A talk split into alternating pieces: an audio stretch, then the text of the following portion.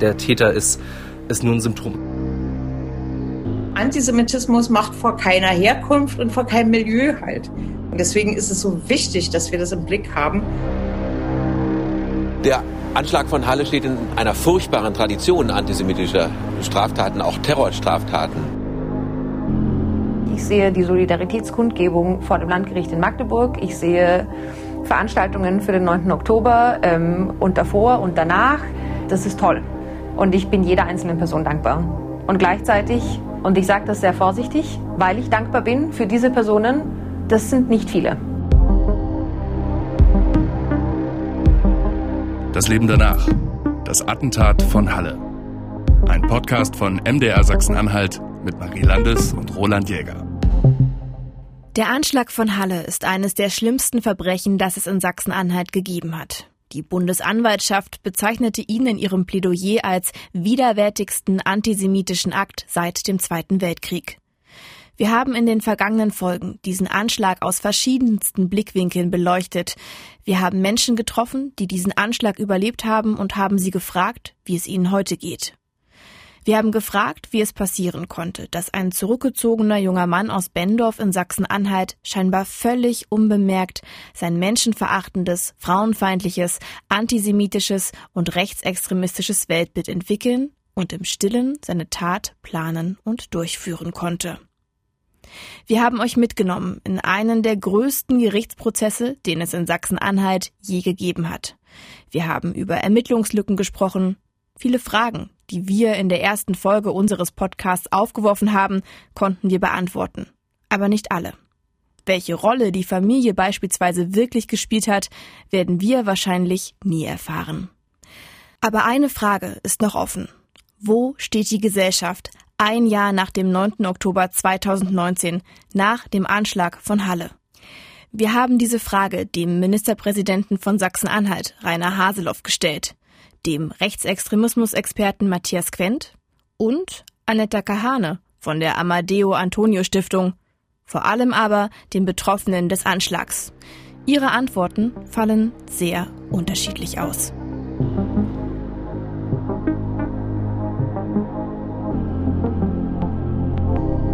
Es reicht nicht, einen Anschlag wie den in Halle zu verurteilen und dann wieder zur Tagesordnung überzugehen. Wir alle müssen Haltung zeigen. Wir müssen zeigen, dass wir keine Form von Antisemitismus, ob alten oder neuen, linken oder rechten, tolerieren. Mehr noch, dass wir ihn aktiv bekämpfen und dieser Kampf geht uns alle an. Das ist ein Ausschnitt aus der Rede von Bundespräsident Frank-Walter Steinmeier zum Jahrestag des Anschlags vom 9. Oktober 2020. Er sagt, dieser Kampf gegen Antisemitismus geht uns alle an. Aber wo stehen wir in diesem Kampf? Juristisch ist die Aufarbeitung fast abgeschlossen. Ende Dezember 2020 soll das Urteil gesprochen werden und es ist sehr wahrscheinlich, dass der Attentäter eine lebenslange Haftstrafe bekommt. Darüber haben wir ausführlich in der vierten und sechsten Folge dieses Podcasts gesprochen. Aber wie sieht es mit der gesellschaftlichen Aufarbeitung aus? In dieser Folge wollen wir nach und nach den Blick weiten, verlassen den Gerichtssaal in Magdeburg und wollen den Antisemitismus und den Rassismus in Sachsen-Anhalt und ganz Deutschland in den Blick nehmen. Aber beginnen wollen wir wieder bei den Betroffenen. Hat sich aus Ihrer Sicht etwas geändert? Wird Antisemitismus und Rassismus im Jahr 2020 entschieden gegenübergetreten? Nicht genug, findet Christina Feist. Sie sagt, sie kann nicht mehr in Deutschland leben. Sie hat eigentlich in Berlin promoviert, aber sie hat schon 2019, als der Anschlag passierte, in Paris gelebt. Sie war damals nur zu Besuch in Halle. Aber nachdem sie den Anschlag dort überlebt hatte, da hatte sie sich entschieden, fortan in Paris zu bleiben. Ich habe überhaupt gar kein Vertrauen in die Polizei und Autoritäten. Und das heißt, ich habe kein Sicherheitsgefühl. Gar nicht. Ich habe nicht das Gefühl, dass mir hier geholfen wird, egal was mir passiert. Und so kann man halt nicht leben. Und gleichzeitig habe ich in Deutschland, gerade in Berlin ähm, und jetzt auch in Halle, gute Freunde, wirklich gute Freunde, die für mich ein bisschen wie Familie sind. Und ich habe, ja, es ist schade und es tut mir weh, dass, dass ähm, ich es nicht schaffe, hier wieder herzuziehen. Also ich kann mir das einfach gar nicht vorstellen. Ähm, ich komme gerne hierher, ich besuche die gerne, aber ich bin auch unendlich froh, wenn ich wieder gehen kann. Weil ich in Deutschland echt einfach nicht entspannt bin. Ich bin in konstanter Anspannung, ich schlafe schlecht, ähm, ich bin nervös. Und dann höre ich in mich hinein, was ist da los? Und dann fällt mir wieder ein, ach ja, du bist in Deutschland. Ja, ja, du bist in Deutschland, du bist im Naziland. Und das ist ein Gedanke, ich mag den nicht. Ich finde das auch fürchterlich, das so zu formulieren, aber das ist das Erste, was kommt. Und dann, wie soll ich sagen, wundert es mich zumindest nicht mehr, warum es mir komisch geht und warum ich mich nicht wohlfühle. Von allen Betroffenen dieses Attentates geht nur Christina Feist einen so radikalen Schritt. Aber die grundsätzliche Frage, bleiben oder gehen, die stellen sich viele, die in Deutschland von Antisemitismus betroffen sind. Eine Studie der Agentur der Europäischen Union für Grundrechte aus dem Jahr 2018 hat ergeben, dass 52 Prozent der Jüdinnen und Juden in Deutschland schon antisemitische Erfahrungen gemacht haben. 52 Prozent. Und dieser Studie zufolge denken 44 Prozent sogar darüber nach, aus Deutschland auszuwandern. Auch darüber hat der Bundespräsident Frank-Walter Steinmeier in seiner Gedenkrede am 9. Oktober 2020 in Halle gesprochen. Mich erfüllt auch das mit Scham und Zorn, dass es nötig ist, jüdische Gotteshäuser in unserem Land zu schützen. Dass es für jüdische Kinder Alltag ist, schwer bewachte Kindergärten und Schulen zu besuchen, dass Jüdinnen und Juden immer und zu jeder Zeit damit rechnen müssen, auf der Straße angepöbelt, angespuckt oder gar gewaltsam angegriffen zu werden. Dass antisemitische Hetze und Hass anschwellen, vor allem im Netz, aber bei weitem nicht nur dort. Meine Damen und Herren, ich bin zutiefst dankbar, dass es wieder jüdisches Leben gibt in unserem Land. Deshalb schmerzt es mich umso mehr, wenn Jüdinnen und Juden sich in Deutschland nicht sicher fühlen. Einige von Ihnen haben nach Halle öffentlich gefragt, ob das noch Ihr Land ist oder ob es Zeit ist, die Koffer vom Dachboden zu holen, wie der Historiker Michael Brenner, Sohn zweier Holocaust-Überlebender, geschrieben hat. Denn es hat schon so viele antisemitische Gewalttaten gegeben, manche, die länger zurückliegen, an die die Erinnerung verblasst. Die Liste der antisemitischen Übergriffe seit 1945 ist lang. Es ist eine Liste der Schande. Sie muss jeden Demokraten umtreiben. Also jeden, der sich als Teil einer Demokratie, wie sie in Deutschland besteht, versteht. Doch was für Taten folgen eigentlich auf so große Worte?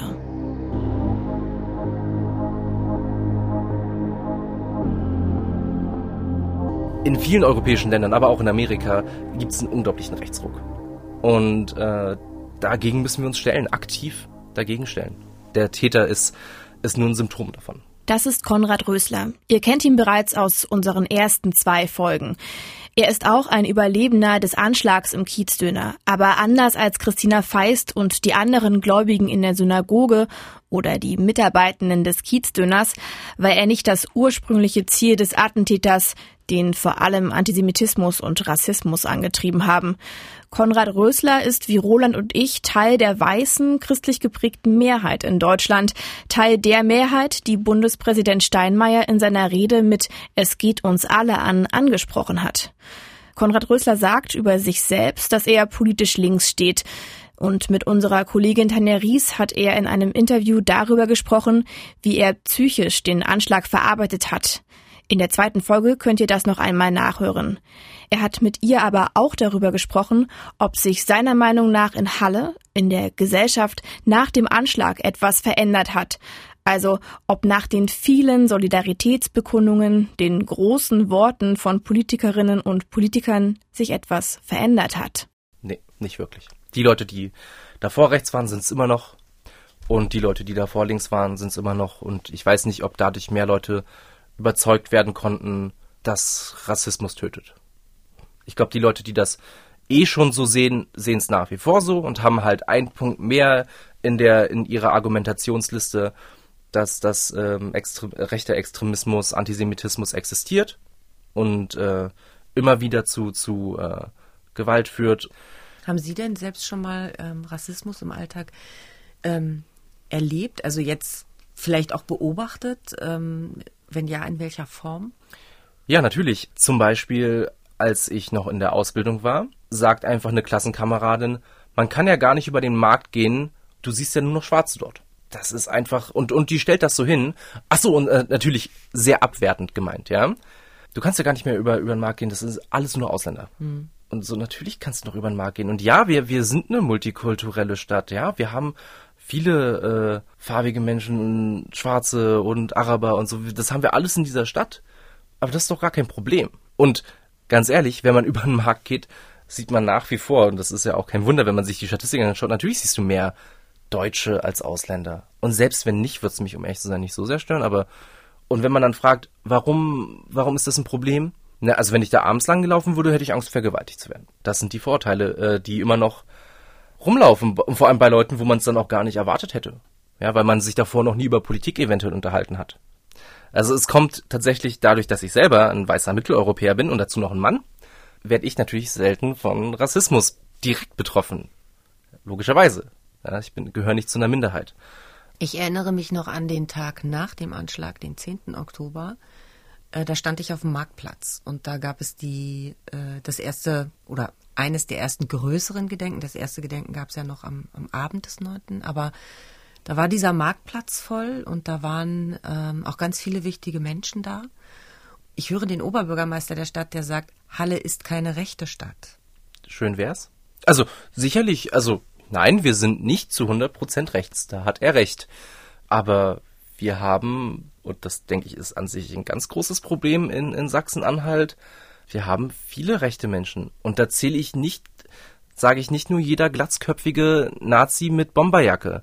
Das sind schon lange nicht mehr die Rechten. Und auch nicht jeder Schreihals auf dem Marktplatz. Also Ganz den genau. wir ja im Moment auch das regelmäßig erleben. Das Problem sind die Rechten, die man gar nicht erkennt als Rechte. Viele Überlebende teilen diese Einschätzung. Christina Feist zum Beispiel. Sie hat sich zwar entschieden, Deutschland zu verlassen, aber sie kämpft dennoch für einen Wandel. Und zwar, indem sie sich in die Öffentlichkeit stellt und ihre Meinung sagt.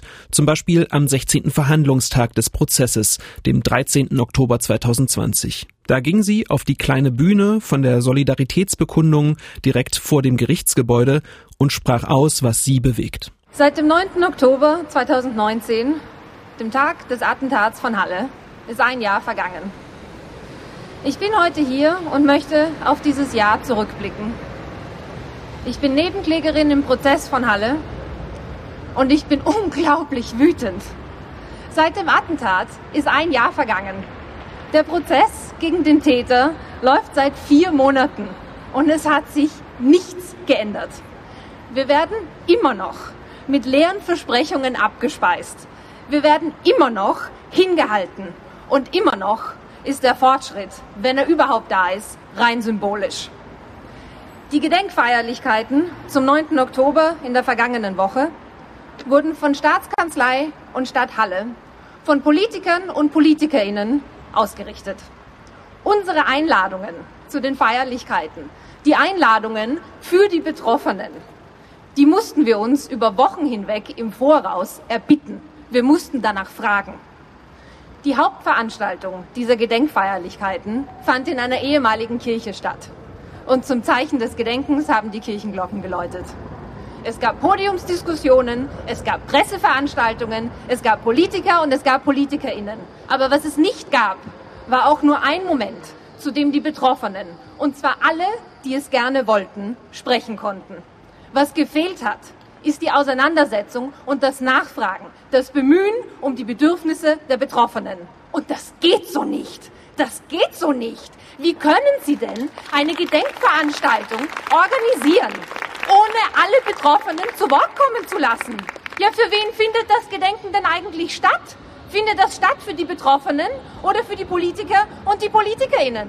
Das Gedenken am Jahrestag des Attentates wurde trotz der Corona-Pandemie begangen. Mit einer Gedenkminute auf dem Marktplatz in Halle. Zu dem Zeitpunkt, als ein Jahr zuvor das Attentat begonnen hatte, wurden die Glocken geläutet. Es gab eine Ausstellung, an der Synagoge wurde ein Kunstwerk enthüllt, ein Mahnmal, in das die alte Tür eingearbeitet wurde, die den Schüssen des Attentäters standgehalten hatte. Es gab eine Podiumsdiskussion, statt einer Menschenkette eine Kette aus Kreidemännchen quer durch die Stadt. Für die Todesopfer Jana L. und Kevin S. wurden Gedenktafeln enthüllt. Und es gab eben die Hauptgedenkfeier in der Ulrichskirche, die Christina Feist kritisiert. Christina Feist hat ihre Rede vor dem Gericht nach der Gedenkfeier gehalten, aber bereits vor der Gedenkfeier gab es von ihr und anderen kritische Nachfragen. Auch die beiden, die in Wiedersdorf vom Attentäter verletzt wurden, sagten beispielsweise während ihrer Aussage vor Gericht, dass sie erst auf Nachfrage eine Einladung erhalten haben. Es gab Irritationen, warum das Abschlussgedenken in der Ulrichskirche erst so spät, kurz vor Beginn des Schabbats, stattfinden sollte, denn der 9. Oktober 2020 war ein Freitag. Auf einer Pressekonferenz kurz vor den Feierlichkeiten wurden die Verantwortlichen direkt darauf angesprochen, darunter Ministerpräsident Rainer Haseloff, aber auch der Oberbürgermeister der Stadt Halle, Bernd Wiegand. Die Reaktion, naja, die Frage zum Schabbat wurde abgewiegelt, es sei alles abgesprochen mit Max Privorotsky, dem Vorsitzenden der jüdischen Gemeinde Halle, und er erwiderte nur, dass dann einige nicht mehr dabei sein werden. Wir haben mit dem Ministerpräsidenten Rainer Haseloff ein Interview geführt und ihn gefragt, wie er die Kritik an der Gedenkfeier auffasst. Haseloff sagte uns, wegen der Corona-Pandemie habe die Planung der Gedenkfeier immer wieder an den Hygieneschutz angepasst werden müssen. Sie sei in Abstimmung mit der Stadt, den Behörden vor Ort und der Opferfamilien und der jüdischen Gemeinde Halle organisiert worden. Er habe die Gedenkfeier als würdig und angemessen empfunden. In unserem Gespräch hat der Ministerpräsident sehr deutlich gemacht, dass ihn das, was am 9. Oktober 2019 passiert ist, sehr beschäftigt. Immer noch ein Jahr danach. Ja, ich war gerade auf dem Weg nach Brüssel aus dem Flugzeug, äh, habe das Handy angemacht und dann lief sofort als erstes die Nachricht rein, dass es ein Attentat in Halle gibt. Nun weiß man ja nicht, ähm, welches Halle gemeint ist, denn wir haben ja zwei Halles in Deutschland eins in Nordrhein-Westfalen und eins bei uns. Äh, und dann guckt man erstmal völlig irritiert. Und dann war es natürlich ein tiefer Schlag, äh, dass es Halle an der Saale gewesen ist. Parallel liefen dann so die ersten Informationen ein. Ich habe mich dann mit der Kanzlerin, mit dem Innenminister abgestimmt. Wir haben dann sofort entschieden, den schnellsten Fluch zurückzunehmen, der sich anbietet. Bin dann gleich, als ich in Berlin gelandet bin, direkt durchgefahren nach Halle und habe mich dort äh, noch zu später Abendstunde mit dem äh, Leiter der jüdischen Gemeinde, Herrn Privorotsky, getroffen. Was waren denn Ihre Gedanken, als Sie bemerkt haben, verstanden haben, dass es ein antisemitischer Anschlag ist, ein Anschlag auf eine Synagoge? Wo klar war, dass eine Synagoge dort im Fokus äh, des äh, Täters gewesen ist, war mir auch klar, äh, weil ich ja den jüdischen Kalender gut kenne.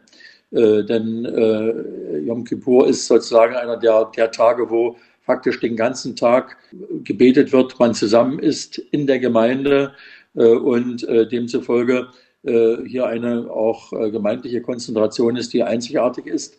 muss dazu sagen, für mich war das Tragische dabei, dass meine Familie, also meine Kinder und Enkelkinder, genau zu dem Zeitpunkt in Israel waren und bewusst diesen Festtag in Jerusalem begangen haben, um dort mit den Menschen dort in Jerusalem das einfach zu feiern und auch mit zu erleben. Und äh, ich dann plötzlich auch abends spät äh, auf der Fahrt nach Halle äh, dann den Anruf bekam, was ist denn bei euch los? Wir feiern hier äh, diesen, diesen wichtigen Tag äh, für das jüdische Volk und auch für Israel.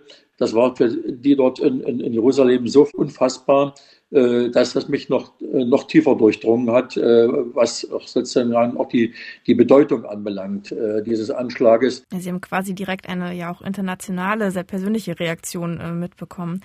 Wir haben im Rahmen unserer Berichterstattung uns mit sehr vielen Menschen, vielen Betroffenen unterhalten und viele haben uns gesagt, dass sie eigentlich schon sehr lange mit einem Anschlag wie diesem gerechnet haben. Vielleicht nicht unbedingt in Halle, vielleicht auch nicht unbedingt an diesem Tag, aber sie haben damit gerechnet. Für wie groß stellte sich denn aus Ihrer Perspektive vor dem 9. Oktober 2019 die Bedrohung seitens Rechtsextremismus, Antisemitismus und Rassismus dar? Also unabhängig davon, dass man sich das fürs eigene Land überhaupt nicht vorstellen kann und möchte, äh, muss man natürlich immer davon ausgehen, dass äh, Terrorismus weltweit vorhanden ist und auch einen selber im Lande äh, auch ereignen kann. Wie sich ja auch im Nachhinein ähm, durch die Aussagen der Polizei und des Innenministers ergeben hat, gab es ja auch immer auch einen Kontakt zur Gemeinde, beziehungsweise es gibt ja auch immer auch ein weiterentwickeltes, bundesweit auch weiterentwickeltes Sicherheitskonzept, wie wir mit diesen Einrichtungen umgehen. An dem Tag, ähm, wie gesagt, war dieser Anschlag möglich. Und äh, das äh, ist sozusagen auch nochmal eine tiefe Betroffenheit, die man damit auch als Regierungschef mit verbindet. Die äh, Innenministerkonferenz hat ja dann sofort getagt für Deutschland insgesamt, für alle 16 Länder nochmal ähm, den Grad auch äh, der Sicherheitsmaßnahmen deutlich erhöht. Inwiefern war denn der Anschlag vielleicht eine Zäsur? Zum Beispiel der Innenminister Holger Stahlknecht hat den Tag als Zäsur bezeichnet. Wie würden Sie das einordnen? Undenkbares ist eben doch denkbar gewesen. Äh, und es muss sozusagen auch für die Zukunft äh, auch vermieden werden, dass es unschuldige Opfer gibt und dass es überhaupt diese Ideologie, diese, diese unvorstellbare Wahnvorstellung äh, bis in einen extremen äh, Antisemitismus oder überhaupt generell Rassismus und äh, auch Aversion gegenüber Minderheiten und, und Andersdenkende auch in einer Gesellschaft vorhanden ist. Und für mich war klar, dass wir vieles an Netzwerken für Demokratie und, und Toleranz, dass das alles nicht ausreicht, wenn wir nicht auch zur Kenntnis nehmen, dass es Fallgestaltungen gibt, wo völlig einzeln agierende, nicht im sozialen Kontext einer Gemeinschaft oder einer Kommune äh, lebenden Menschen sich im, durch Nutzung des, des Internets sozusagen radikalisiert Informationen holt, von dem kein Verfassungsschutz etwas weiß. Ähm, aber es gibt immer auch ähm, Personen, die mit denjenigen Kontakt haben. Und das ist die unmittelbare Familie. Und äh, deswegen haben wir eben auch den Beauftragten äh, gegen Antisemitismus äh, und für, auch als Ansprechpartner für dieses Land, wo sich auch Hilfesuchende oder Ratsuchende hinwenden können und Hinweise geben, dass da etwas passieren könnte. Es muss ihn ja jemand erlebt haben. Das ist eigentlich das Defizit, wo eigentlich dann nicht nur auf den Staat, äh, auf die Polizei oder wen auch immer, Verfassungsschutz geguckt werden kann, äh, sondern wo wir jeder einzelne Bürger an der Verantwortung stehen, ob im Fußballstadion, in einer Schulklasse, im, im Arbeitsteam und so weiter und so fort. Aber da muss man ja fragen, haben wir da nicht viel zu lange darauf gewartet? Denn der 9. Oktober 2019 ist gewisserweise nur die Spitze des Eisbergs. Es hat über Jahrzehnte antisemitische, rassistische Gewalttaten gegeben. Betroffene sind von extremen Beleidigungen betroffen, ähm, melden das teilweise gar nicht mehr, weil sie das Gefühl haben, es passiert sowieso nichts. Jetzt ist ganz viel passiert. Man kann schon sagen, verschiedenste Bereiche sind ja ein bisschen wie aufgewacht. Es wird ganz, ganz viel getan. Aber trotzdem scheint das Problem lange ein bisschen weggeschoben worden zu sein. Und ein bisschen schließt sich da eine Frage von mir an. Im Rahmen Ihrer Rede im Landtag am 15. Oktober in diesem Jahr zum Gedenken hatten Sie gesagt, der Antisemitismus ist wieder da und das 75 Jahre nach der Shoah, wo ich Sie fragen muss, war er denn je weg, wenn es so viele Geschichten, so viele Gewalttaten lange vor dem 9.10.19 gab? Er war nie weg äh, und es gab ihn schon seit Jahrhunderten. Es gibt ihn, wie man ja gesehen hat, in Neuseeland, in, in äh, Schweden. Äh, Sie können hingucken, wie sie, wo sie hin sie wollen.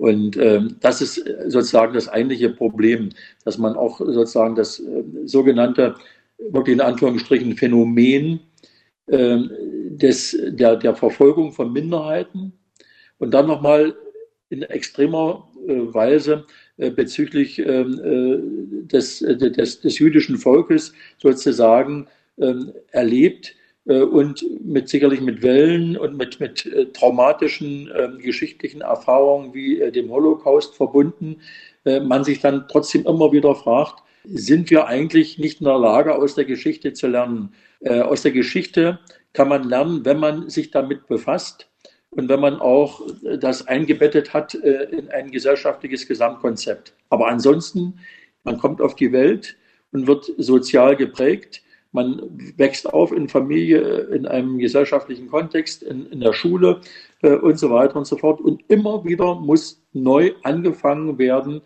äh, sozusagen Geschichte äh, aufzuarbeiten, aber eben auch sich mit diesen Themen immer wieder völlig neu äh, auseinanderzusetzen. Denn hier handelt es sich ja nicht um einen 50- oder einen 70-jährigen Täter, sondern hier handelt es sich um einen jungen Täter, der sozusagen auch äh, seine entscheidenden Jahre ja oder überhaupt seine Jahre nach der Wiedervereinigung, also in, in Deutschland in einem demokratischen System äh, wahrgenommen hat. Aber wenn Sie sagen, dass es diese gesellschaftliche Aufarbeitung braucht, die Sie gerade angesprochen haben, wie bewerten Sie das denn? Hat die denn stattgefunden? Wie ist denn da Ihr Eindruck ein Jahr nach dem Anschlag? Also wir haben ja äh, auch mit dem Bildungsminister alle Schulen angeschrieben, was zum Beispiel überhaupt äh, die Kontakte zu bestimmten gesellschaftlichen Gruppen anbelangt. Ja, dass jeder mal eine, eine Gedenkstätte besucht hat oder eine jüdische Einrichtung. Das haben wir ebenfalls verpflichtend gemacht. Dass Bildung, was Sie gerade angesprochen haben, ein wichtiges Puzzleteil ist, ähm, sagt auch der Rechtsextremismus-Expert Matthias Quent, dass es ganz wichtig ist, um eben gegen Antisemitismus und Rassismus frühzeitig vorzugehen. Aber, was Sie gerade alles angesprochen haben, man kann das vielleicht Schulen empfehlen, aber am Ende hängt das immer an der Lehrerin oder dem Lehrer, ob sie das wirklich durchsetzen. Wie wollen Sie denn perspektivisch garantieren, dass auch wirklich in allen Klassen mehr getan wird, als kurz mal in der 19. Klasse über Nationalsozialismus zu sprechen? Also wir haben sozusagen wirklich Handreichungen und klare auch Vorgaben, äh, was unbedingt in einen, in einen Durchlauf äh, in der Schule äh, zum Pflichtkanon mit dazugehört gegeben. Dann haben wir im Kabinett ein sehr umfassendes, alle gesellschaftlichen Bereiche mit einschließendes Gesamtprojekt auf den Weg gebracht zur Entwicklung und Beförderung äh, des jüdischen Lebens äh, in Sachsen-Anhalt, wozu sozusagen Einrichtungen, Gemeinden, Menschen, Angebote, Bildungsangebote, auch Querverweise zu Einrichtungen, die solche Angebote haben, mit enthalten sind, aber auch wo jeder einzelne Bereich staatlicherseits, gesellschaftlich insgesamt auch benannt ist, mehr als das sozusagen den, den Menschen auch anzubieten als Ideenspender äh, und auch äh, mit der Verpflichtung auch verbunden, bitte macht jetzt was daraus. Wir können im Kabinett beschließen, was wir wollen. Wenn ihr das nicht aufnehmt, dann ähm, wird das wirkungslos bleiben. Wir stecken ja auch mitten in der Aufarbeitung. Es wird äh, ganz viel angeschoben. Das Urteil steht äh, kurz bevor. Ähm, jüdisches Leben gewinnt mehr an, an Beachtung auch äh, in den Medien, in der Öffentlichkeit insgesamt. Ähm, ein Jahr danach, welchen Platz und welche Bedeutung hat denn jüdisches Leben in Sachsen-Anhalt 2020? Ich denke, die wichtigste Botschaft ist, dass wir nach den schlimmen äh, Erfahrungen des 9. Oktober 2019 eine neue Etappe begonnen haben, äh, nicht nur auch des Miteinanders, äh, nicht nur auch was äh, sozusagen die Investitionen äh, in die Sicherheit äh, unserer jüdischen Mitbürgerinnen und Mitbürger anbelangt, sondern dass wir eben auch klare Zeichen setzen, dass jüdisches Leben Zukunft hat bei uns und sich weiterentwickeln kann. Erstens der Bauantrag für die Synagoge in Dessau-Rosslau ist jetzt übergeben worden. In den nächsten Wochen beginnen die Bauarbeiten für eine neue Synagoge an dem Platz, wo sie bis 1938 gestanden hat. Das ist die Gemeinde, aus der Moses Mendelssohn, der große Aufklärer des 19. Jahrhunderts, hervorgegangen ist, den wir alle als Nathan den Weisen kennen, äh, der auch mit der Ringparabel eine Botschaft ausgesandt hat, die da heißt, lasst uns im Wettbewerb stehen um das Gute und äh, lasst uns an unseren Taten sozusagen messen.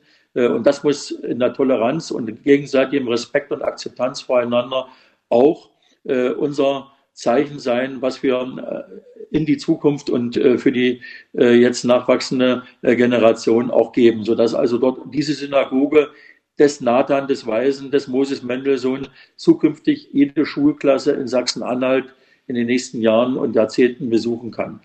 Und äh, auf der anderen Seite ist äh, im Kabinett am Dienstag entschieden worden, äh, dass es jetzt ebenfalls äh, mit der Beauftragung des, des Synagogenbaus in der Landeshauptstadt Magdeburg losgehen kann.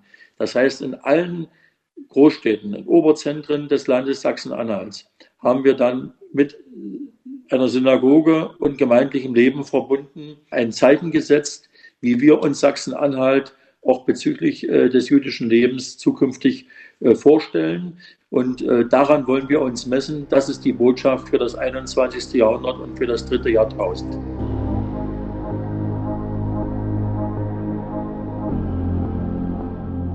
Politischer Wille, Antisemitismus entschieden entgegenzutreten, ist also durchaus da. Da haben sich Rainer Haseloff und andere eindeutig positioniert. Auch, dass die Bundesregierung am 25. November 2020 89 Maßnahmen gegen Rechtsextremismus beschlossen hat, was Rassismus und Antisemitismus, aber auch Muslimfeindlichkeit und überhaupt alle Formen von gruppenbezogener Menschenfeindlichkeit einschließt, wie es in dem Papier heißt, das ist ein Zeichen. Es bewegt sich also durchaus was in diesem Land.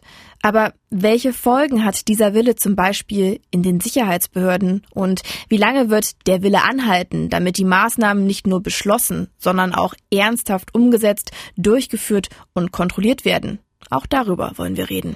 Denn nach dem Anschlag in Halle ist ja noch so viel mehr passiert. Hanau, der NSU 2.0, rassistische, antisemitische Chatgruppen von Polizeibeamtinnen und noch einiges mehr, aber der Reihe nach.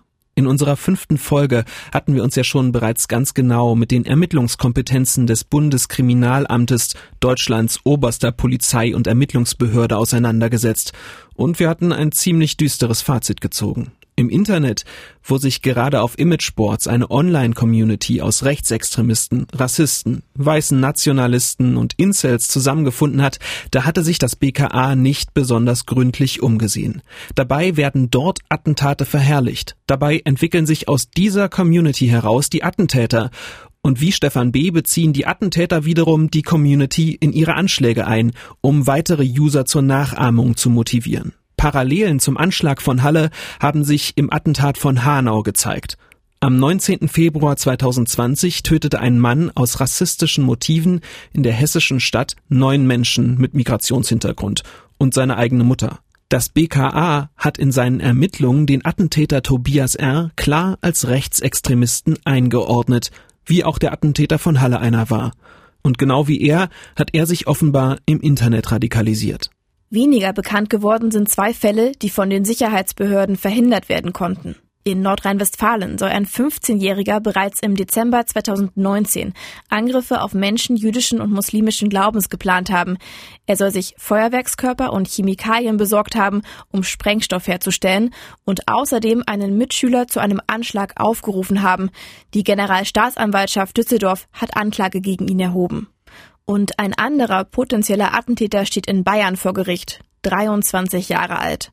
Auch er ist ein Rechtsextremist, hatte unter dem Pseudonym Heidrich auf Plattformen der sogenannten Feuerkriegsdivision im Internet erklärt, er plane Terrorangriffe, und zwar auf Orte der Andacht, also mutmaßlich Kirchen, Synagogen, Moscheen oder auch Gedenkorte. Er soll, wie der Attentäter von Halle, seine Zeit vor allem am Computer verbracht haben. Er soll ansonsten weitgehend sozial isoliert gewesen sein. Der 23-Jährige soll sich am Attentäter von Halle orientiert und über den Bau von Sprengsätzen informiert haben. Seine Organisation, die Feuerkriegsdivision, ist ein Online-Netzwerk von Rechtsextremisten. Dieses Netzwerk, die Feuerkriegsdivision, die taucht übrigens auch in einem Film auf, den unsere Kolleginnen Christian Bergmann, Florian Barth und Julia Kruschwitz für die ARD produziert haben. Der Terror der einsamen Wölfe. Dort könnt ihr noch mehr darüber erfahren. Wir packen euch den Link in die Show. Fakt ist also, der Attentäter von Halle hat bereits andere zur Nachahmung seiner Tat bewegt und dass die Sicherheitsbehörden die Taten in Nordrhein-Westfalen und Bayern verhindern konnten, ist ein Hinweis darauf, dass sie erfolgreicher als bisher im Internet ermitteln. Und auch in Sachsen-Anhalt scheint sich in dieser Hinsicht etwas zu bewegen. Vielleicht erinnert ihr euch daran, dass der Anschlag von Halle auch im Landtag von Sachsen-Anhalt ein wichtiges Thema ist. Ebenfalls in unserer fünften Folge haben wir euch ja mit in den Untersuchungsausschuss des Landtages genommen. Vor diesem Ausschuss hat in der Zwischenzeit auch der Leiter des Landesverfassungsschutzes, Jochen Hollmann, ausgesagt. Und mit ihm konnten wir nach seiner Aussage ein kurzes Interview führen. Da hat er gesagt, dass der Verfassungsschutz ab 2021 zehn Ermittlerinnen und Ermittler einstellen will, die ausschließlich im Internet arbeiten sollen, speziell auf Imageboards und Gaming-Plattformen zehn neue Mitarbeitende beim Landesverfassungsschutz, das klingt nach nicht viel, aber es ist immerhin ein Anfang. Wir haben Hollmann auch nach einem Grundproblem bei Internetermittlungen gefragt. Denn woher soll der Verfassungsschutz Sachsen-Anhalt auf einem Imageboard, auf dem ja alle User anonym posten, überhaupt erkennen, ob ein Attentat in Sachsen-Anhalt geplant wird, also dass er zuständig ist? Es gibt über einen längeren Zeitraum immer Hinweise, mit denen man dann weiterarbeiten kann. Das ist, wenn man so will, auch ein wenig äh, kriminalistisches Vorgehen. Äh, es werden andere Leute mit eingebunden, es werden vielleicht auch Realtreffen Treffen veranstaltet ist, äh, gibt mal Hinweise auf bestimmte Orte, auf bestimmte Zeiten, auf bestimmte Ziele vielleicht auch. Also je länger ähm, wir sowas uns anschauen, umso mehr Hinweise gibt es dann auch, ähm, wir konkrete Erkenntnisse gewinnen. Und äh, manchmal, auch das ist kein Geheimnis, äh, werden äh, dort auch eine ganze Menge Dinge erzählt, die sich niemals erfüllen. Auch das müssen wir auch in unterschiedlichen Bereichen immer wieder ergründen, ob das, was da behauptet oder geplant wird, was, ob das dann am Ende auch überhaupt vollzogen wird. Ich sage nicht, dass das einfach ist. Es ist sehr schwierig und es ist der Versuch, solche Dinge, wie in Halle passiert sind, möglichst zu verhindern. Hollmann sagte auch, es gebe natürlich einen Austausch mit anderen Verfassungsschutzbehörden. Wie effektiv die Sicherheitsbehörden bei der Überwachung von Imageboards und Gaming-Plattformen sein werden und wohin die Netzwerke der Rechtsextremisten dann eventuell wandern, um den Ermittlern auszuweichen, all das kann zurzeit noch niemand sagen. Aber wo steht Deutschland beim eigentlichen Grund der Attentate und Straftaten, also beim Thema Antisemitismus?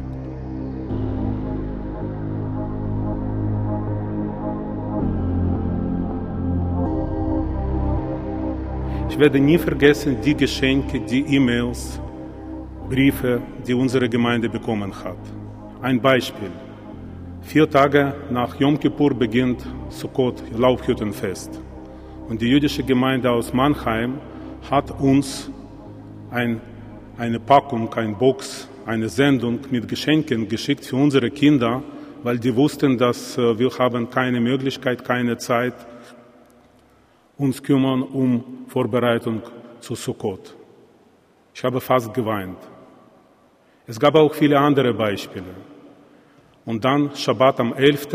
Oktober, zwei Tage nach dem Anschlag, den ich nie in meinem Leben vergessen werde. 2000 Menschen, die standen zwischen der Synagoge und äh, dem Restaurant von Gebruder Tekin.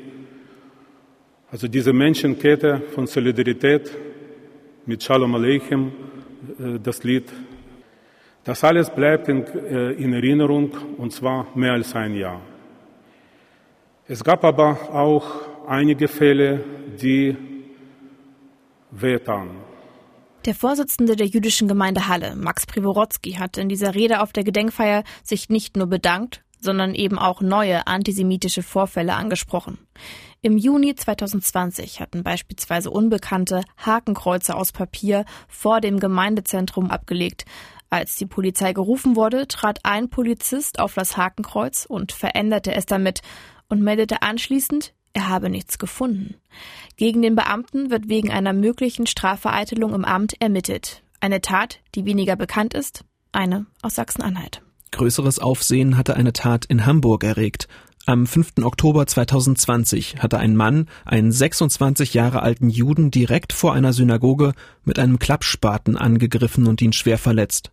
An Vorfällen wie diesen zeigt sich, das Attentat von Halle steht in einer Reihe antisemitischer Straftaten, die nach 1945 in Deutschland passiert sind. An einem Verhandlungstag im November war deshalb auch der Antisemitismusbeauftragte der Bundesregierung Felix Klein im Gerichtssaal in Magdeburg. Er sagt, der Antisemitismus war nie weg. Der Anschlag von Halle steht in einer furchtbaren Tradition antisemitischer Straftaten, auch Terrorstraftaten in Deutschland. Ich erinnere an den Mord an dem Gemeindevorsitzenden Schlomo äh, Levin, an den Anschlag auf das jüdische Altersheim, wo Holocaust-Überlebende zu Tode kamen. Auch weitere Anschläge äh, waren geplant, zum Beispiel auf das jüdische Gemeindezentrum in West-Berlin vor vielen Jahren. Also er steht in einer Kontinuität. Also es ist insofern neu, als äh, dass wir es hier zu tun haben mit einer Radikalisierung, die durch das Internet äh, passierte, die Hemmschwellen, die dort gesenkt wurden. Und äh, das muss uns auch Anlass geben, noch einmal als Politik und als Gesellschaft äh, zu reagieren. Glauben Sie, dass sich wirklich etwas verändert hat? Jetzt ist es etwas mehr als ein Jahr nach dem Anschlag. Wie ist das gesellschaftlich aufgearbeitet worden? Ist es überhaupt aufgearbeitet worden? Sind wir als Gesellschaft weitergekommen? Erstes Mal zeigt der Anschlag von Halle, dass jeder Opfer einer antisemitischen Straftat werden kann. Am Ende waren ja die beiden Todesopfer nicht Juden.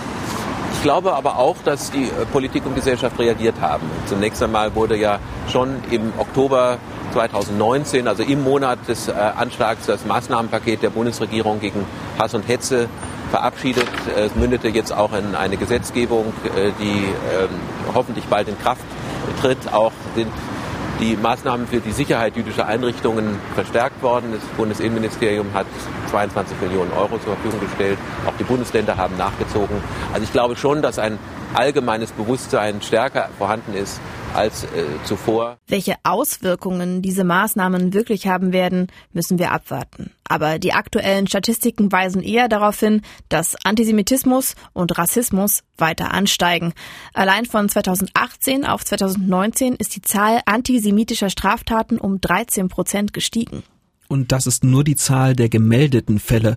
In der polizeilichen Kriminalstatistik tauchen natürlich nur die Straftaten auf, die überhaupt gemeldet werden und die von der Polizei dann auch als antisemitisch eingeordnet werden.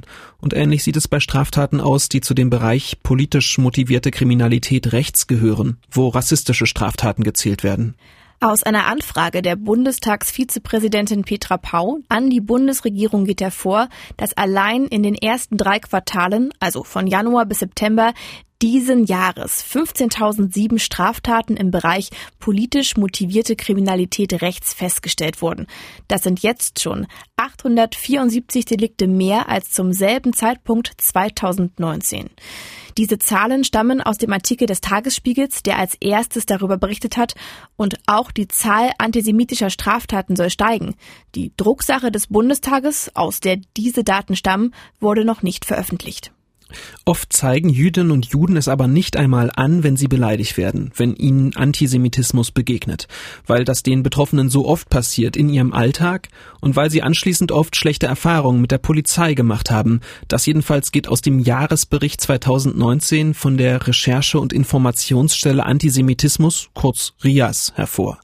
Diese Recherche- und Informationsstelle, die sammelt antisemitische Vorfälle unabhängig von der Polizei. Rias wird unter anderem von der Amadeo Antonio Stiftung getragen. Anetta Kahane leitet die Amadeo Antonio Stiftung und sie ist selbst Jüdin. Deswegen konnte sie uns auch von ihren ganz persönlichen Erfahrungen mit alltäglichem Antisemitismus erzählen. Und auch vor diesem Hintergrund wollten wir von ihr wissen, wenn Politiker wie Sachsen-Anhalts Ministerpräsident Rainer Haseloff sagen, der Antisemitismus ist wieder da, wie wirkt das dann aus Ihrer jüdischen Perspektive auf Sie? Hat natürlich recht und er hat Unrecht. Der Antisemitismus ist tatsächlich wieder da und zwar in seiner unverblümten Form.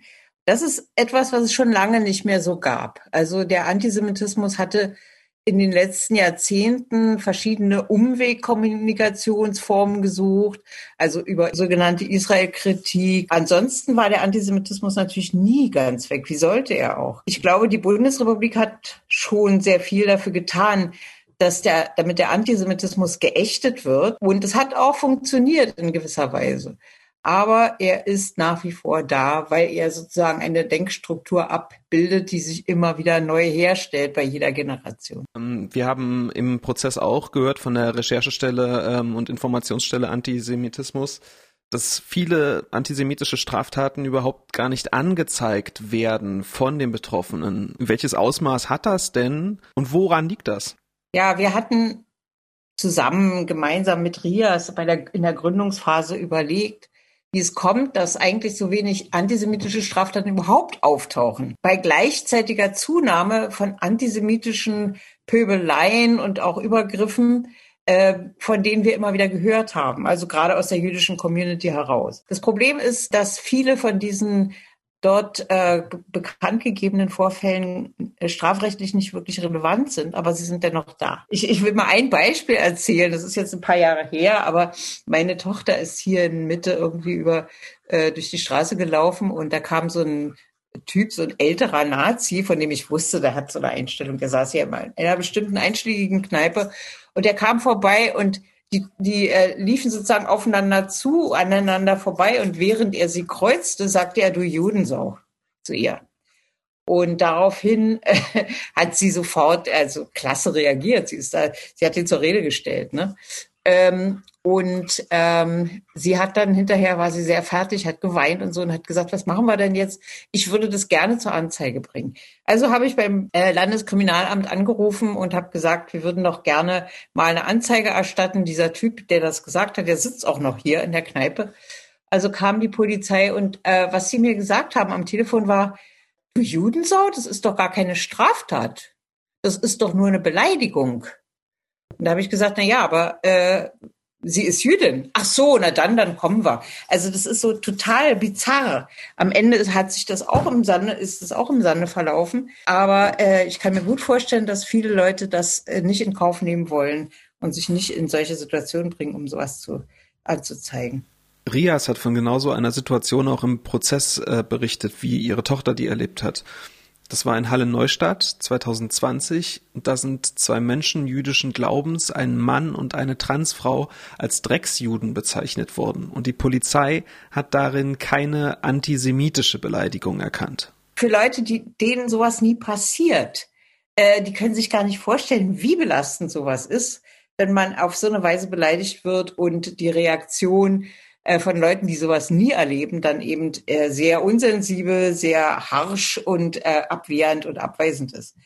Und äh, deswegen kann ich verstehen, dass, äh, dass Leute dann ungern zur Polizei gehen, ja. Ich würde vielleicht noch ein bisschen mehr über Antisemitismus als Phänomen reden wollen. Ähm, woher kommt denn der in seiner jetzt modernen Form? Also äh, wir haben im Prozess gehört, dass es äh, für den Halle-Attentäter viel mit äh, einer Verschwörungserzählung, der vom großen Austausch zusammenhängt, dass da die Juden als äh, eine als die Weltverschwörung gesehen werden, die hinter all dem steckt.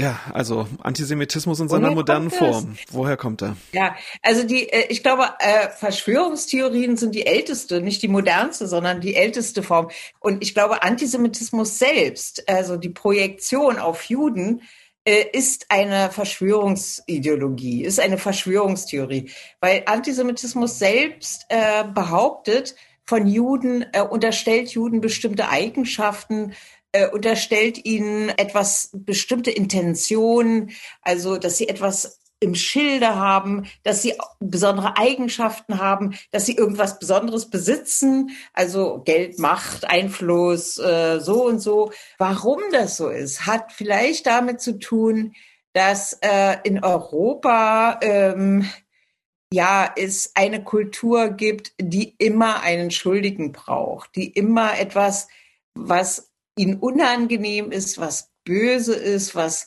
ihnen, ähm, was, was ihnen Unbehagen bereitet, irgendwie externalisieren müssen. Sie brauchen immer irgendjemanden, der von außen ist und der dafür Verantwortung übernimmt. Also es ist im Grunde ein, eine infantile Figur, die sagt, wir wollen für bestimmte Dinge nicht die Verantwortung übernehmen. Wir können das nicht. Das ist uns zu kompliziert. Wir können das jetzt nicht auch noch selber mit uns selber klären. Wir brauchen dafür jemanden, der das äh, für uns trägt der Sündenbock und das sind die Juden. Der antisemitische Anschlag von Halle, der ist von vielen Politikern gerade als Zäsur bezeichnet worden. Ein äh, Tag, der sozusagen die Einschätzung der Sicherheitslage äh, verändert habe, so hat es der Innenminister gesagt. Und für viele Betroffenen äh, ist es so, dass sie gesagt haben, dass es der Tag ihr Leben verändert hat. Wie schauen Sie aus der Distanz auf diesen Tag? Also so entfernt oder so distanziert bin ich da nicht. Mich hat es auch bis ins Mark getroffen. Es hat mir den Boden unter den Füßen weggezogen, wenigstens für eine gewisse Weile. Äh, ja, natürlich, es war eine Zäsur, weil es äh, sozusagen jetzt äh, darum ging, wirklich zu töten. Also das externalisierte Böse, von dem ich eben gesprochen habe, dann wirklich zu eliminieren. Und das ist immer beim Antisemitismus so. Also die Vorstellung, dass man das hinkriegt, dass man das Böse aus der Welt schafft, indem man die Juden umbringt. Ja, äh, das äh, hatte auch dieser Täter im Kopf. Der hat sich sozusagen ein Weltbild gebaut äh, aus verschiedenen Elementen, äh, aus verschiedenen Informationsquellen, aus verschiedenen ähm, Konstellationen seiner seiner äh, seiner Psyche und seiner Gesellschaft um ihn herum und äh, ist dann zur Tat geschritten, um Juden zu töten. Und das ist in der Tat, also es ist nicht so, dass es in der Bundesrepublik sowas noch nicht gegeben hätte, aber das in der Tat jetzt in den, im vereinten Deutschland ist das schon eine richtige krasse Zäsur, weil äh, das also vorher äh, war sozusagen wurde mit Anschlägen aus islamistischer Sicht, aus islamistischen Kreisen gerechnet.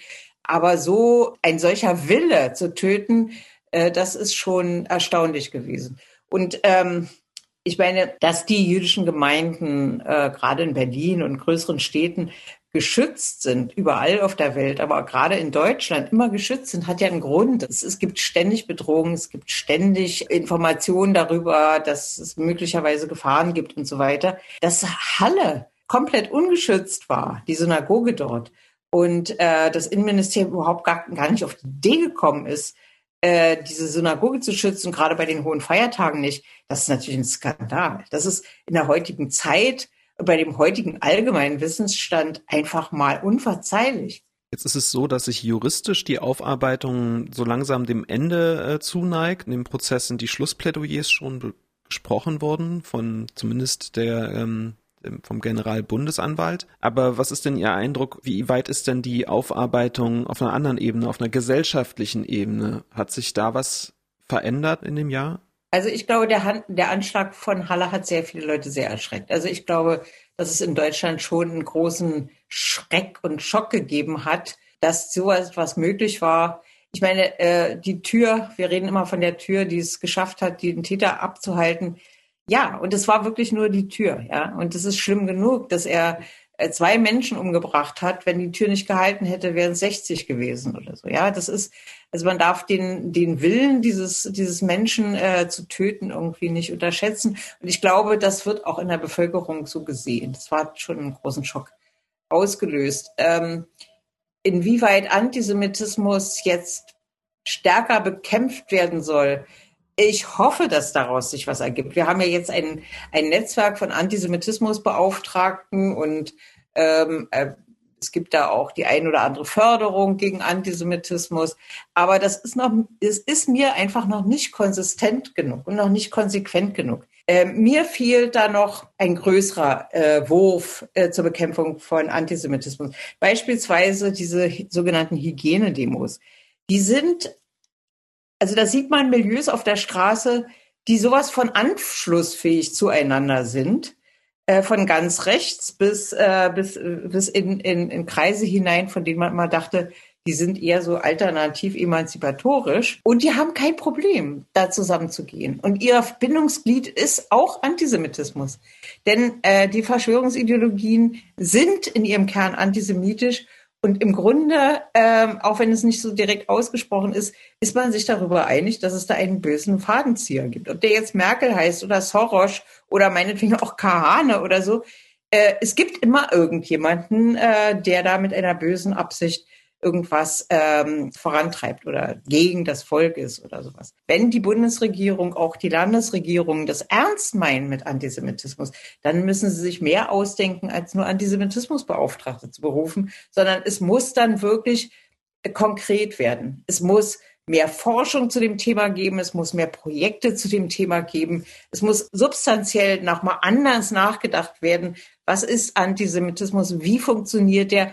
Wie, was kann man dagegen steuern? Also äh, da gibt es viele Leute, die viele gute Ideen haben, aber die, die müssen auch sich verwirklichen können, ja. Und da weiß ich nicht, ob die Bundesregierung nicht im Moment ein bisschen Schiss hat vor diesen ganzen Milieus, die da äh, rumschreien und äh, keine Masken tragen wollen. Letzte Frage, Frau Kahane. Glauben Sie, dass sich ein Anschlag wie in Halle wiederholen kann?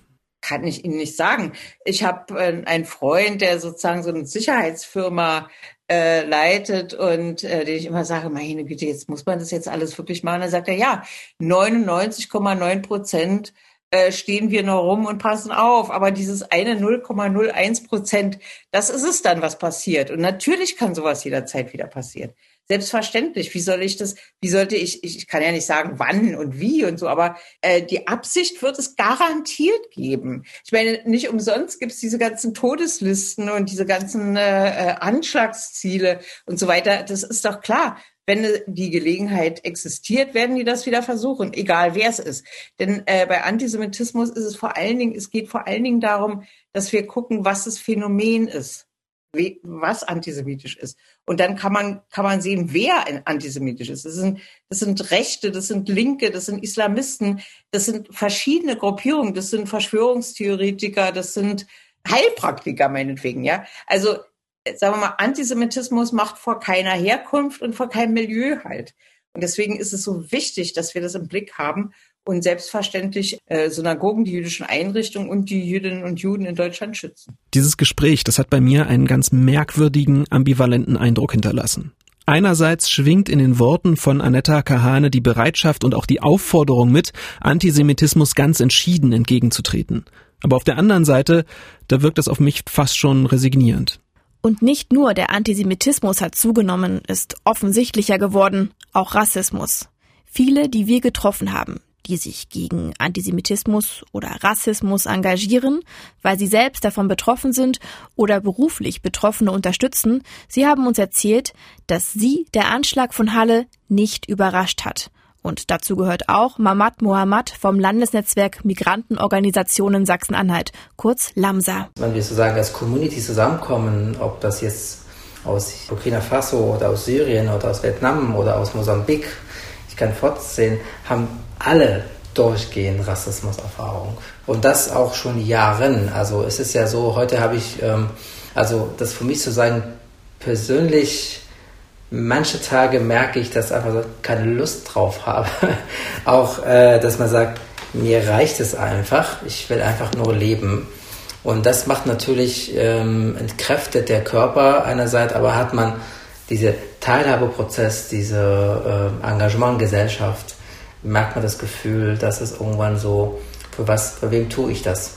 Das heißt, ähm, mit, mit den Erfahrungen, die viele Menschen mit einem Migrationshintergrund, die hier in Sachsen-Anhalt leben, sowieso schon hatten, wie wurde denn dann dieser Anschlag damals aufgenommen? Welche Reaktionen haben Sie damit bekommen? Also am 9. Oktober tatsächlich die erste Telefonat, ich hatte, ähm, riefen Menschen her an und sagen, wir hoffen, dass es keine Araber ist. Das war die erste Reaktion von vielen Migrantinnen und Migranten in Sachsen-Anhalt, die gesagt haben, oh Gott, wenn er noch ein Migrant ist, dann haben wir noch mehr Rassismus. Also wie sollen wir es noch machen? Also genau das, ich fand es sehr, ehrlich gesagt, äh, beängstigend, dass wir mit so eine Wolke, dunkle Wolke runterlaufen und das schon bis Ahnung davon, dass so ein Anschlag passiert. Unsere erste Reaktion ist, hoffentlich es kein Migrant ist dass sozusagen die Leute denken, wenn jetzt noch das noch das, wenn noch das so kommt, ja, dann werden wir noch weiter diskriminierend. Also diese ganze Ressentiment, die ganze Anfeindungen steigen mehr, weil wir werden verdächtig unter Generalverdacht, weil ich ja aussehe, wie ich aussehe, kann ich dafür nicht ändern. Und das waren die ersten Reaktionen, die mich sehr, sehr geprägt haben. Also wo wir das Gefühl haben, man verdammt nochmal, es kann doch nicht sein, dass wir mit so einer äh, dunkler Wolke laufen eigentlich ganze Zeit und merken nicht mal, dass wir so Angst davon haben, dass der Attentäter, wenn er einen Migrationshintergrund hat, uns vor uns aus ist, eine gesellschaftliche Teilhabe und Engagement. Politisch habe er schon das Gefühl, dass sich das Bewusstsein im vergangenen Jahr verändert hat. Bei den einzelnen Menschen weniger. Das zeigte sich allein in dem, was ihm und anderen während des Gedenkens am 9. Oktober 2020 passiert ist. Weil es wegen Corona keine Menschenkette geben konnte, initiierte Lamsa eine Strichmänchenkette aus Kreide. Vom Bahnhof bis zum Marktplatz wurde sie gemalt. Fünf Personen sprachen sie dabei harsch von der Seite an, was sie hier machen und sie sollen zurück nach Hause gehen. Und bei Situationen wie diesen stellt sich einmal mehr die Frage, was hat Halle, was haben wir als Gesellschaft gelernt? Eine Frage, die wir auch Antje Arndt von der mobilen Opferberatung gestellt haben, die ja viele der Betroffenen des Anschlags betreut. Also, haben wir etwas gelernt? Manche ja, manche nein.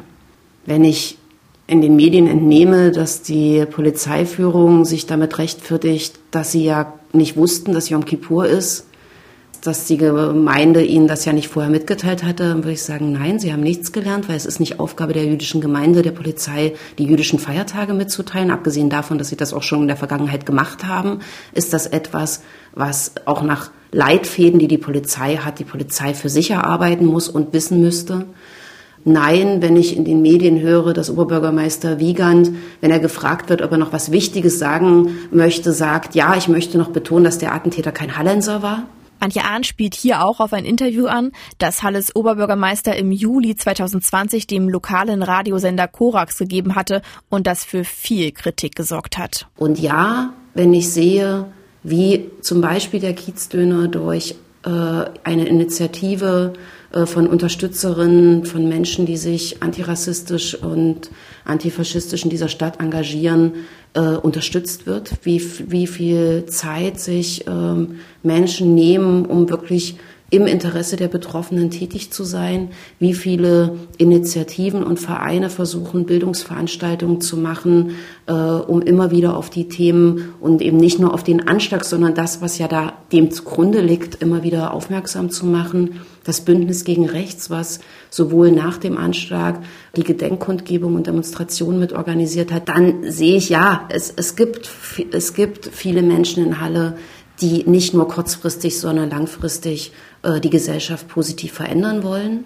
Es sind aber noch viel zu wenige. Und die rassistische Gewalt ähm, und auch rechte Gewalt auch die, auch wir erleben jetzt keinen Unterschied. Es, wenig, es gibt nicht weniger Angriffe, natürlich nicht. Äh, die Angriffe setzen sich fort. Und es setzt sich zum Teil auch fort, dass sie, dass die Justiz nicht, wie dann von der Politik gesagt wird, mit allen rechtsstaatlichen Mitteln werden wir den Rechtsextremismus bekämpfen. Nein, nicht mit, mit allen rechtsstaatlichen Mitteln passiert es nicht, weil immer noch werden Verfahren eingestellt oder Ermittlungen nicht professionell geführt. Also die Fehler, die wir seit Jahren kritisieren, die passieren auch immer noch. All das sagen Annetta Kahane von der Amadeo Antonio Stiftung, Mamad Mohammad von Lamsa, Antje Arndt von der mobilen Opferberatung in Halle. Und was sagen die Betroffenen?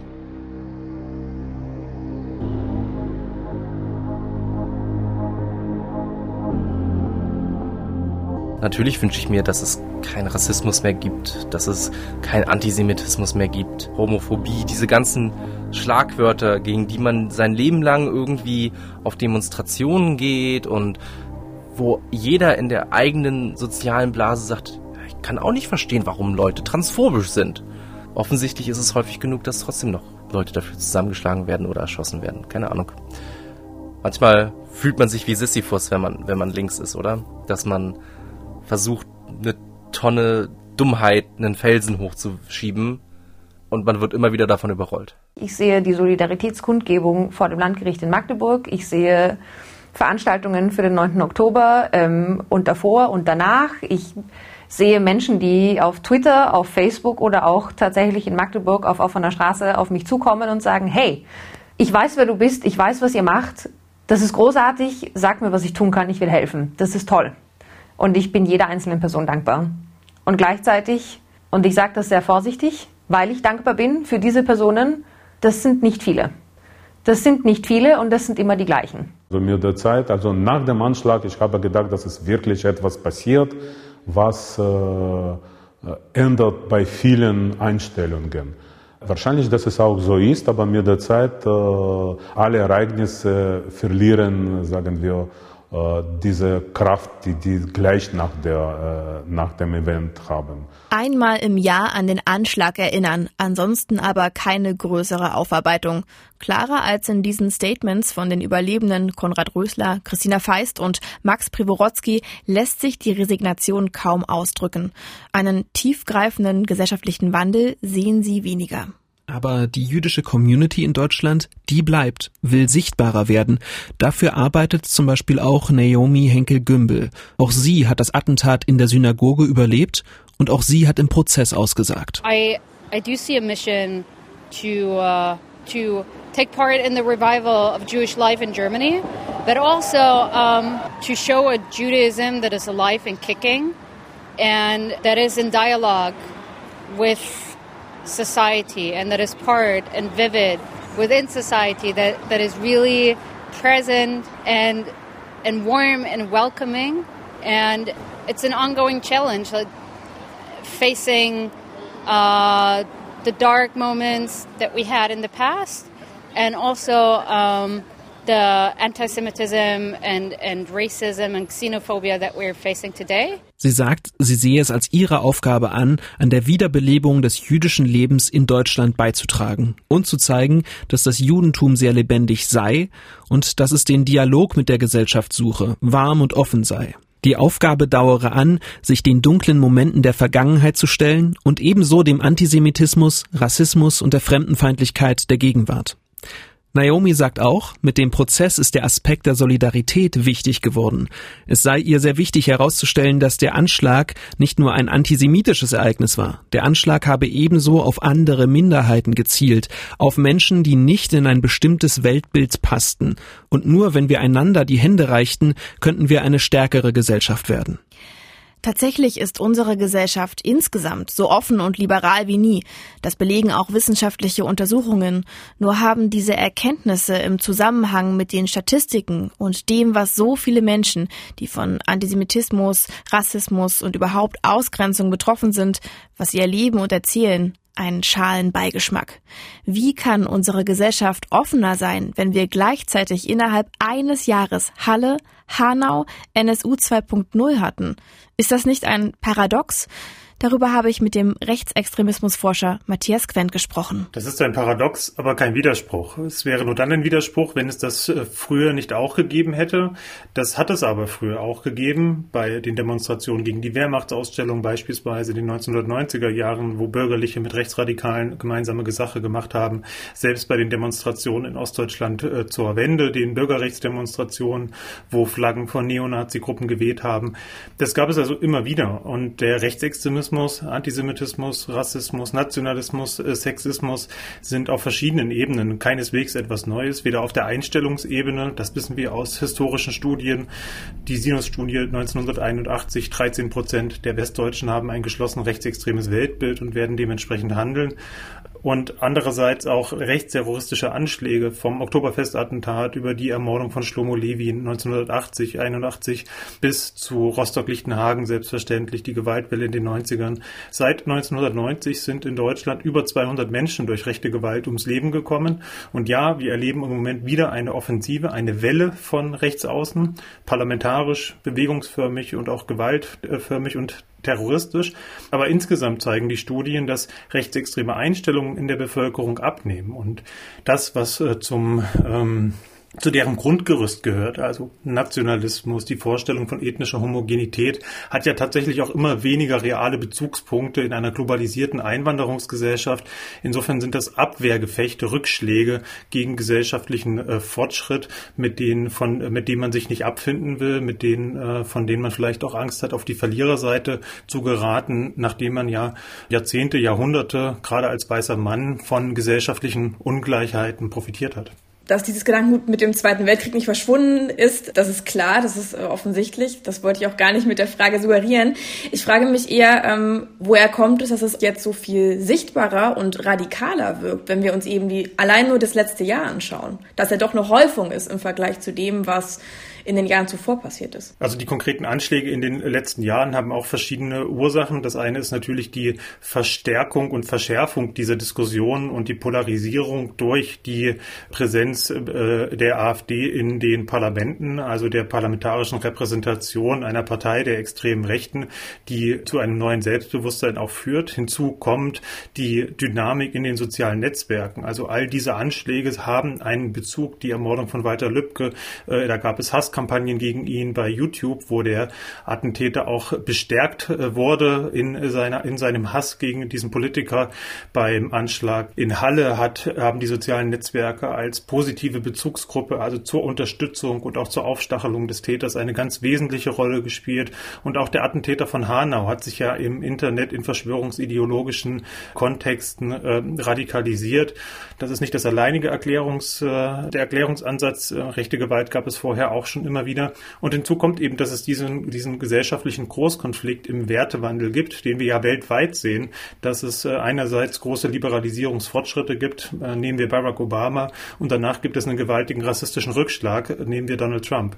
Und auch das geht mit Zuspitzungen einher bei gewaltaffinen Milieus, die der Meinung sind, also jetzt ist das Ende des Abendlandes endgültig gekommen. Wir sind die Letzten, die jetzt noch mit radikalen Maßnahmen eine historische Katastrophe, den Volkstod, den großen Austausch oder wie das dann immer äh, auch verschwörungsideologisch gelabelt wird, verhindern können. Aber das klingt ja so, als würden wir als Gesamtgesellschaft es nicht schaffen, einen Teil der Gruppe, der Teil unserer Gesellschaft ist, mitzunehmen in dieser Entwicklung, die dann plötzlich aufgrund von ihrer Ideologie oder vielleicht auch Ängsten eben in, in solche, ich würde schon sagen, althergebrachte Muster zurückfallen. Aber was haben wir da verpasst? Also die AfD, und dass es so eine, eine Partei mit ähm, diesem Gedankengut gibt, ist nicht neu. Wir hatten schon andere Parteien, auch in Landtagen, die NPD, die Republikaner, die aber immer wieder verschwunden sind.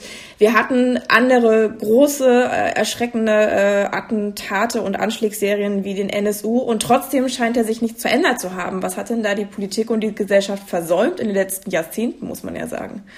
Ja, exakt. Also gerade die Bekämpfung des Rechtsextremismus äh, wurde lange nicht äh, äh, politisch fokussiert. Man hat sich dort sehr, sehr schwer getan, politisch ums Gering zu sagen. Man hat die Gefahr eher links oder im islamistischen Bereich gesehen, wenn es um die Sicherheitspolitik geht und insbesondere auch äh, konservative Parteien, konservative Politiker, die CDU und auch die FDP tun sich ja bis heute auf kommunaler Ebene, auf Landesebene damit schwer, sich klar abzugrenzen und da auch einen Trennungsstrich zu ziehen. Wobei sich das in den vergangenen Monaten äh, meines, äh, meiner Beobachtung nach durchaus auch äh, geändert hat. Man jetzt sehr klar ist in der Abgrenzung, weitestgehend klar ist in der Abgrenzung nach rechts außen. Das heißt, man hat den eigenen, den hausgemachten Rechtsextremismus äh, auch tatsächlich nicht durchgehend als ein Problem wahrgenommen, hat ihn nicht äh, bekämpft. Und hinzu kommt, also da sind wir jetzt sozusagen auf der operativen Ebene, wie geht man damit um, wenn sich Dinge einmal verfestigt haben. Aber Ihre Eingangsfrage war ja auch zu fragen, ähm, haben wir es als Gesellschaft verpasst, da Menschen und Milieus mitzunehmen? Da würde ich sagen, ja, absolut. Und das hat was mit Aufklärung, mit Bildung zu tun, denn wir haben es hier vor allem mit postmateriellen Phänomenen zu tun. Die sind ja nicht bewegt von äh, sozialen Abstieg Abstiegsängsten im Sinne von wirtschaftlicher Ungleichheit, jedenfalls mehrheitlich nicht, sondern von Verlustängsten in kultureller Hinsicht, hinsichtlich der kulturellen Veränderung, insbesondere von Migration und wahrscheinlich demnächst insbesondere vom, im Kontext der ökologischen Transformation im Klimawandel. Das heißt, da hilft Aufklärung, da hilft Bildung, die früh ansetzt, aber wir müssen auch äh, klar sehen, dass es das in der Geschichte der Demokratie seit der Aufklärung gab es immer wieder solche Gegenbewegungen. Es wird faktisch nicht gelingen, alle Menschen zu Demokratinnen nach unserem äh, Idealbild äh, zu formieren. Das ist ein Stück weit natürlich auch völlig okay. Das macht ja die Demokratie aus, solange das nicht äh, in Gewalt umschlägt oder auch nicht in einer Art und Weise, die in der Lage ist, die Demokratie als solche abzuschaffen. Ähm, aber ich glaube, dass die, dass die Bemühungen, gerade in den Bereichen von Aufklärung, Bildung, Dialogführung durchaus noch verstärkt werden könnten, insbesondere auch in äh, ländlichen Regionen, in strukturschwachen Regionen, wo es nicht so eine hohe, große intellektuelle, kulturelle Dynamik gibt wie in den urbanen Zentren. Wenn man sich ähm, den, die Aufklärungsarbeit der letzten Jahre anschaut, fällt das ja vor allem ja, in die Hände von, von Vereinen, von Initiativen, die sich das auf die Fahnen geschrieben haben weniger äh, seitens der Politik, dass da wirklich ein Wille war. Inwiefern haben denn Äußerungen, zum Beispiel der, die alle kennen, vom ehemaligen sächsischen Ministerpräsidenten Kurt Biedenkopf, Sachsen ist immun gegen Rechtsextremismus, aber auch jüngste, wie beispielsweise von Halles Oberbürgermeister, der einen Tag nach dem Anschlag von Halle sagte, Halle ist keine rechte Stadt. Wie viel tragen die denn zu so einer Verharmlosung und Verschiebung des Problems teil und welche Botschaft geht daraus an die Bevölkerung? Wenn man ja eingrenzt, natürlich weiß man, was der Bürgermeister damit meinte damals. Natürlich ist Halle per se keine rechte Stadt. Es gibt diese lange Tradition der, der Verharmlosung, des Bagatellisierens und der Angst vor Netzbeschmutzung oder auch vor eine, eine, einem Imageverlust, ähm, in dem also Rechtsextremismus vor allem als eine Gefahr für das Image betrachtet wird. Wenn man das dann aber so abtut, die Sachsen seien immun gegen Rechtsextremismus, Rechtsextremismus, das ist, das sind ja Fake News, wie man heute sagen würde. Das ist natürlich Unsinn. Das war auch immer Unsinn. Was natürlich keinesfalls heißt, dass alle Sachsen rechtsoffen oder rechtsextrem sind. Das wäre genauso Unsinn. Ähm, nichtsdestotrotz braucht man doch ein realistisches Bild und dafür braucht man dann tatsächlich auch Elemente der Aufklärung, die journalistisch sind, die vor allem auch wissenschaftlich sind, die also zu einer Versachlichung führen können und die nicht getrieben werden. Das ist Teil des Problems äh, von äh, oder zumindest über Jahre gewesen, dass ja insbesondere Sicherheitsbehörden, der Verfassungsschutz diese diese diese Diskussion geführt hat und auch mit einem ideologischen Eigeninteresse schon aus der Entstehungsgeschichte des Kalten Krieges heraus. Das bedeutet also diese Fragen des Umgangs, der ehrlichen Benennung von äh, Problemen. Wir haben in jener ja mit der Entstehung des NSU mit vielen Gewalttaten äh, auch eine problematische Geschichte gehabt, bis dann irgendwann mal ein Bürgermeister äh, gesagt hat, äh, Albrecht Schröter, äh, ja Jena ist eine Stadt mit einer mit mit ohne nicht mit einer weißen äh, Weste, sondern mit vielen Flecken und da sind auch Braune dabei und wir müssen dafür sorgen, dass die nicht äh, zu mächtig werden. Und ich glaube, dass bei aller Kritik in anderen Fragen hinsichtlich Antisemitismus an Albrecht Schröter, aber das ist ein sehr ehrliches Eingeständnis, mit dem man dann auch arbeiten kann, weil es braucht erst diese Einsicht, um eben auch die demokratische Mehrheit, von der ich überzeugt bin, dass sie sowohl in Sachsen als auch in Halle vorhanden ist, die zu sensibilisieren und denen auch eine Unterstützung zu signalisieren.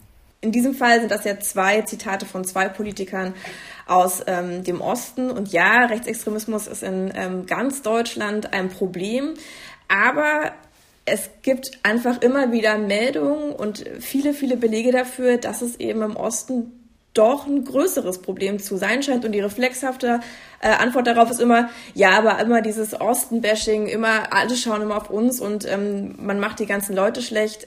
Aber auch im Anschlag von Halle haben wir wieder einen Täter aus dem Osten. Wir haben einen jungen Mann, der in den 90ern 2000 aufgewachsen ist. Ähm, dieser Täter kommt aus einem wahnsinnig kleinen Ort, einer sehr ländlich geprägten Region, hatte keine Berührungspunkte zu Menschen mit ja, irgendeine Art von Migrationshintergrund und trotzdem ist er so ein Täter geworden, müssen wir hier bei uns in, in Mitteldeutschland stärker dorthin gucken? Ja, selbstverständlich. Auch das. Ähm, es ist ja keine, keine Erfindung von Medien, die böse gegenüber den Osten wären, dass die Wahlergebnisse der AfD hier doppelt so hoch sind, dass fremdenfeindliche Einstellungen doppelt so hoch sind, dass die Gefahr, zum Opfer rechter Gewalt zu werden, äh, dreimal höher ist als in Westdeutschland äh, oder für geflüchtete Menschen sogar zehnmal höher, wie eine Studie gezeigt hat.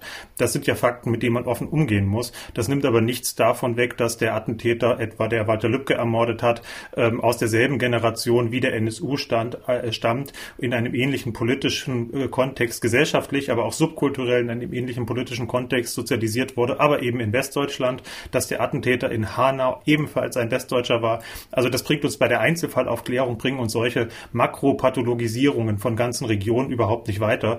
Da muss man äh, in die Details reinschauen.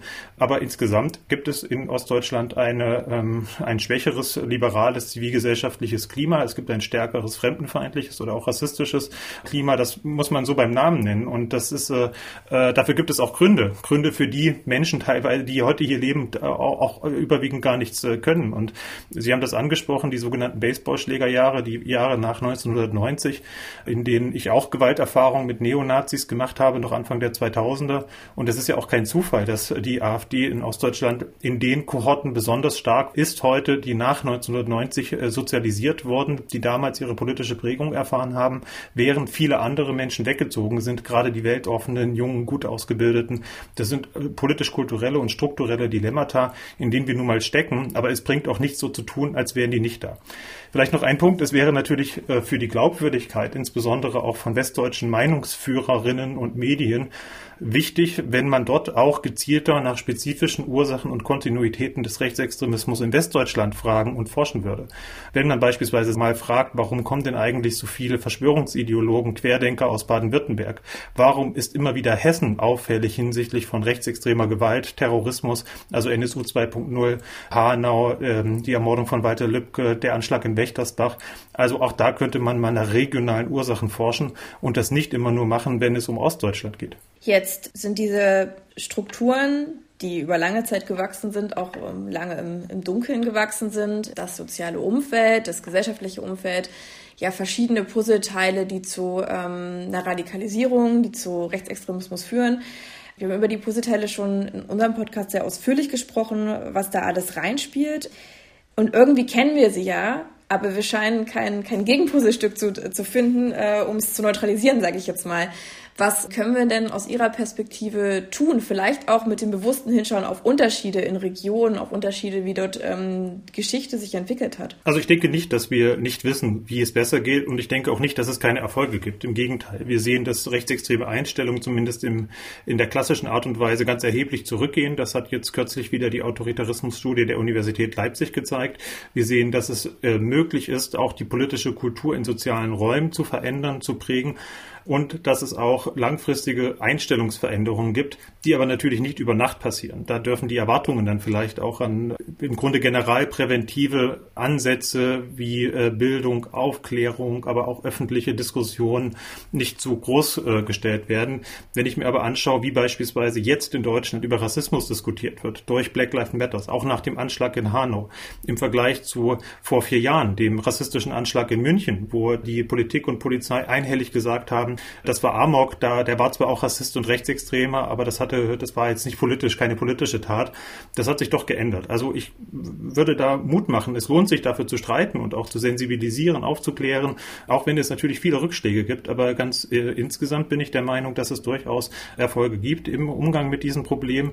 Das Problem ist nach wie vor, dass es an äh, Nachhaltigkeit in der Unterstützung und Förderung von Projekten und Maßnahmen fehlt, die im Allgemeinen nach meinem Dafürhalten in Deutschland äh, erfolgreich sind. Ja, vielleicht nicht jedes einzelne und so weiter, aber insgesamt kann man doch sehen, dass sich etwas verändert hat, gerade im Vergleich zu den Baseballschlägern in den 1990er und 2000er Jahren.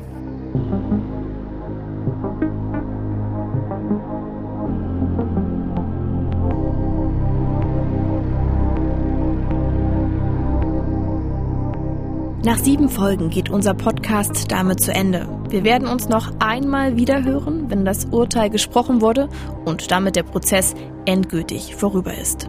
Wir haben in den vergangenen sieben Folgen den Tag des Anschlages aus der Perspektive der Überlebenden erzählt, haben von den Folgen ihrer traumatischen Erlebnisse gehört. Wir haben euch mit auf unsere Recherche nach Bendorf genommen, haben das Umfeld des Attentäters versucht zu beleuchten.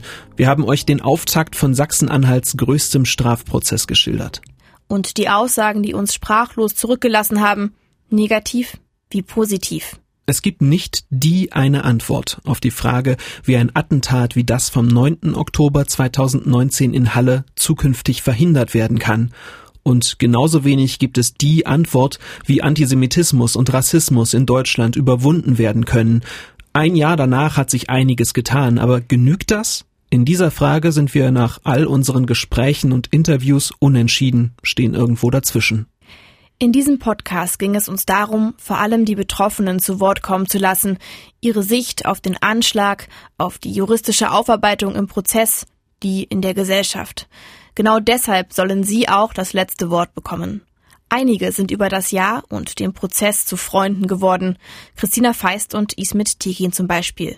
Für unseren Film, für Exakt die Story, der den gleichen Titel wie dieser Podcast trägt, haben wir die beiden Anfang Oktober in Halle getroffen, im Kiezdöner.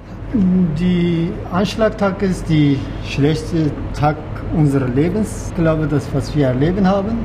Das ist, kann man nicht vergessen, kann man nicht äh, was verhindern anderes, aber gute Sachen sind, wie ich persönlich, ich habe sehr gute, schöne, nette Menschen kennengelernt, die sehr große Herz haben und zusammen mit Solidarität, mit den guten Menschen, wir wollen sowas verhindern.